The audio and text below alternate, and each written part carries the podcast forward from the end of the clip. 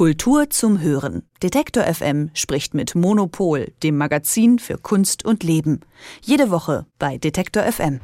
Das neue Heft von Monopol ist da. Es geht um Öffnung in der Kunst und um Mode.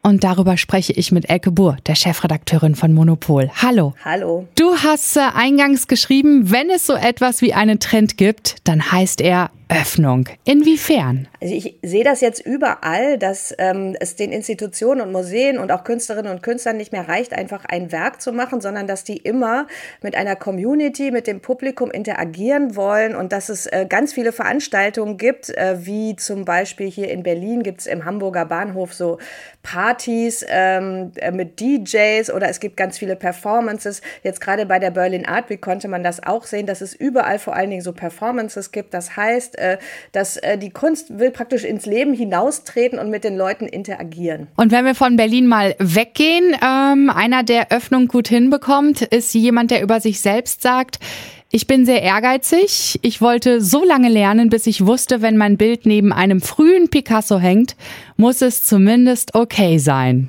Genau, Alvaro Barrington, das ist ein äh, junger Künstler, der, ähm, äh, in, äh, der, der, in Haiti aufgewachsen ist, in, nee, äh, der in der Karibik aufgewachsen ist, in Granada, dann in New York gelebt hat und jetzt in London. Und ich habe Alvaro in London besucht und ähm, der ist wirklich total interessant, weil der ist so ein totaler Malerei-Nerd. Also der kann einem wirklich stundenlang was erzählen von, Af äh, von amerikanischen Expressionismus und der kennt irgendwie, er ist totaler Fan von Louise Bourgeois unter anderem, von Ethel Adnan, also auch von ganz, ganz vielen unterschiedlichen unterschiedlichen Künstlerinnen und Künstlern und versucht irgendwie so total in der Malerei irgendwie das gute Bild zu schaffen. Und auf der anderen Seite ist ihm so Community total wichtig, weil ähm, als er in New York irgendwie mit zehn Jahren oder so ist er nach New York gekommen mit seiner Mutter, dann ist seine Mutter gestorben und äh, es praktisch nur die Community übrig, um ihn aufzuziehen, um ihn aufzufangen. Und er sagt, das ist so wichtig, also auch bis heute, er braucht immer Leute um ihn herum und er will da in London auch ganz viel für die Community machen, wo er sein Atelier Atelier jetzt hat. Also das fand ich total spannend, was das angeht. Wo ist denn seine Kunst zu sehen, sodass er es schafft, die Community wirklich zusammenzubringen? Der hat zum Beispiel, als ich da war, war gerade kurz vor dem ähm, äh, Notting Hill Karneval. Das ist irgendwie das größte Straßenfest Europas und das kommt auch so von der karibischen Community in London. Und da hat er unter anderem so einen Wagen gestaltet. Also die haben da so Festwagen, mit denen sie so rumziehen. Und da war einer, auf einem war praktisch komplett mit seiner Kunst, also mit seinen großen Textilwerken, Textil Textil und Malerei kombiniert er da zu sehen. Und dann hat er auch eine Bühne da gestaltet und äh, wo ganz viele ähm, dann vor allen Dingen so Dub-Leute aufgetreten sind. Und ich glaube, das war wirklich eine tolle Party. Und äh, auch im Glastonbury Festival war seine Kunst zu sehen. Das ist das eine. Und ähm, gleichzeitig hat er seine äh, dann zwei Galerieausstellungen gerade vorbereitet bei der Galerie Sadie Coles in London und ähm, jetzt im äh, Herbst zur, zur, ähm, äh, zur Paris Plus, zur Messe, kommt eine Ausstellung von ihm bei Ropatsch in Paris. Das heißt, dass er immer so zwei, äh, zweigleisig fährt, wirklich so die ganz irgendwie ernsthafte äh, Galerieausstellung, die dann aber auch äh, nicht so langweilig sein soll, findet er immer, sondern er macht dann so wirklich so Environments, wo man so sich wirklich so in anderen Welten fühlt und das, was er auf der Straße macht mit den Leuten. Du hast gerade die Paris Pleu angesprochen, äh, die kommt und ihr werft auch im neuen Heft, was jetzt rauskommt, einen Blick darauf. Das am Rande nochmal angemerkt. Du hast äh, gerade gesagt, dass Alvaro Barrington ähm, ein Fan von Louis Bourgeois ist. Hat er auch Judy Chicago genannt? Hat er nicht, aber hätte er vielleicht nennen können. Judy Chicago ist das zweite große Porträt, was wir im Heft haben. Total spannend. Das ist so eine der Legenden der feministischen Kunst. Ähm, die hat in den 70er Jahren ein Werk gemacht, was total berühmt ist, äh, wo sie praktisch, äh, das heißt The Dinner Party, wo sie ähm, so, ein, so, eine Dinner, also so, so eine, äh, so eine, so eine Esssituation, so eine Dinnersituation aufgebaut hat für die ganzen Frauen der Geschichte, die eben nicht mit am Tisch sitzen durften, äh, wo man dann die ganzen äh, wichtige Wissenschaftlerinnen der, von der Antike bis ins 20. Jahrhundert, von, äh, bis zu Georgia O'Keeffe oder Gentileschi oder so, für die hat sie dann jeweils so Teller gestaltet, die sehr schön vulvaartig aussehen und hat äh, damit verbunden eigentlich auch so eine große Recherche nach dem Motto, wo sind eigentlich unsere weiblichen Vorbilder?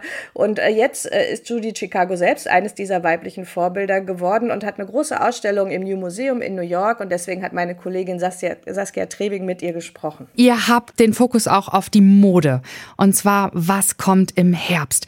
Mode ist ja auch Kunst. Wo geht dein Blick drauf? Also mein Blick geht in dem äh, Zusammenhang, äh, wird, folgt sozusagen immer dem Blick von unserem Modekolumnisten, dem, äh, dem äh, Klaus Richter, weil äh, ich finde das ganz, ganz toll, wie der sich die Mode aneignet. Also das ist, äh, was der, der, der sucht für uns immer so die tollsten Entwürfe raus und erzählt dazu praktisch Geschichten. Und er sagte immer so, oh, in dem, in diesem oder jedem Outfit könnte man sich so fühlen, als wäre man gerade irgendwie von Aliens geküsst worden und für diese, also für diese Schuhe, die Kim Jones für Dior gestaltet hat, würde ich jemanden mit einem Laserschwert niederstrecken und so. Also ich brauche das so ein bisschen, dass äh, mir die Mode auch als Geschichten erzählt wird und das äh, macht Klaus Richter irgendwie total super. Und dann, äh, was ich auch total spannend finde, wir haben ein Fotoportfolio von dem Fotografen Christian Werner und der hat ähm, jetzt über Jahre immer so Backstage fotografiert bei den großen Schauen und da sieht man halt die Models, äh, wie sie eben nicht auf dem Laufsteg stehen, sondern wie sie halt so ein bisschen dann so rumhängen, vielleicht mal in ihr Smartphone gucken, sich dann wieder doch so ein bisschen in Szene setzen und so.